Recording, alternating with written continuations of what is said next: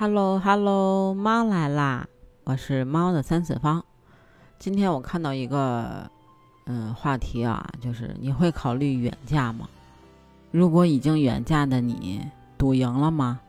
都说啊，远嫁是一场豪赌，你赌的不是距离，而是人心。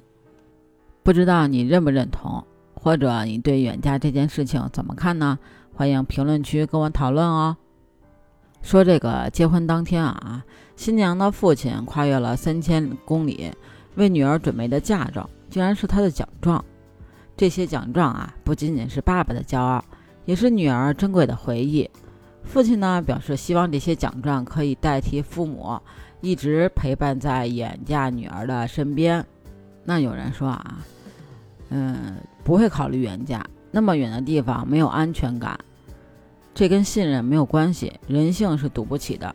每个人都有自己的故事，或悲或喜或无奈。不接触深了，你就永远都不知道这一个个经历的人心里面装着的事儿。亮着灯的一扇扇窗里，有没有在叹息？也有人说，我连结婚都不考虑，怎么还会考虑远嫁呢？我有一个朋友啊，他呢是这个石家庄人，但是呢之前在北京工作。后来呢，遇到了他的先生，然后就跟先生啊定居在了广州。北方人跟南方人的好多习惯就不太一样，但是呢，他也当时是为了爱情，然后远嫁了。他自己呢要上班，然后呢回家还要做饭。小孩呢五岁，但是呢他跟公婆在一起，公婆也不给这个小孙子做饭。就让这小孙子啊天天就扒拉零食吃。你说一个五岁的小孩还在长身体呢，你天天让他吃零食，他拿什么长身体啊？更何况那还是自己的亲孙子，那又不是外人。而且他要是自己在家的话，他也没有人问他吃没吃饭啊。最重要的还是什么呀？就是，呃，他们广东人那边吃辣的。然后呢，我这朋友呢，他是不吃的。他吃完呢，他就肠胃不好，而且那个他儿子也是因为年龄小嘛，所以吃这个辣的也不行，肠胃也受不了。这应该就随了妈了。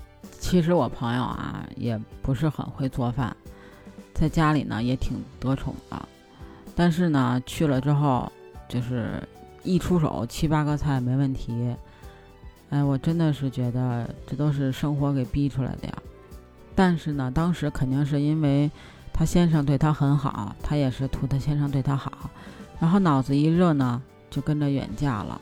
远嫁之后才发现，朋友圈不是自己的，都是跟先生有关的。每次吵架之后，连个诉苦的人都没有，想一起吐槽、喝酒、聊天的人也没有。吵架了，没有地方可以去。你说这年头住酒店，但是一个女孩子住酒店也不安全。自己手里拎着行李，站在十字路口徘徊，左想右想，孩子还在家，那怎么办呀？只好调节好自己的情绪和委屈，然后默默地拎着行李再回家。到家之后还一脸得意，你看这局我又赢了，你不是还乖乖地回来了吗？我曾经问过他后悔吗？他说后悔。但是现在也只能等孩子大一点了再说。但是说实话，其实如果远嫁，公婆还算明理，对你也还不错。先生对你再怎么样，但是你至少说，面上还能好看，心里还能好受点。但如果就像我朋友这样，我真的想劝他早点回来吧。可现在真的不是一句“你回来吧”，单单这么一句这么简单。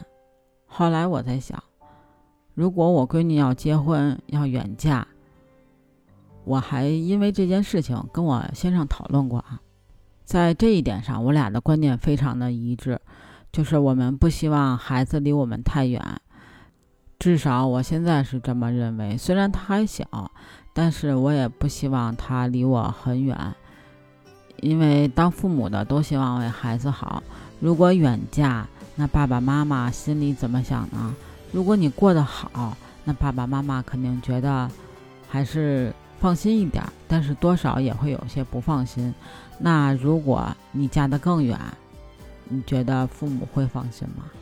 就是我谈恋爱的时候啊，我爸也就是坚决的不让我远嫁。就是你要是远嫁了，咱这父女关系就断绝了啊，就这种的严重到这种程度。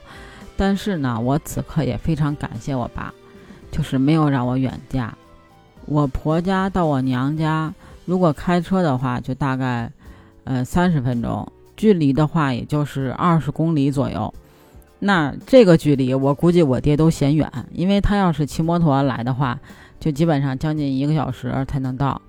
所以这个距离他都嫌远，那我觉得可能只有同一个小区，那可能才叫不远啊！而且这个小区还不能太大的那种，太大的我估计他也嫌远。我之前看到过这样一个说法啊，就是什么样的距离才算合适的距离？就是你炒完一盘菜，然后呢，从这个出锅开始，到你的婆家或者到你的娘家，这盘菜。没有凉，正好可以入嘴吃，大概十分钟左右的样子，这个距离才叫做合适。其实也不是说远嫁的人不幸福，但是呢，就是远嫁有一定的风险，远嫁是场豪赌，所以提醒各位想远嫁的姑娘们，要想好这场豪赌你会不会赌赢，能不能赌得过人心。不知道你对远嫁这件事情怎么看？欢迎你评论区跟我讨论哦，也可以加我的听友粉丝群，B J C A T 八幺八，北京小写的首字母 C A T 八幺八，期待你的加入，我们下期见喽，拜拜。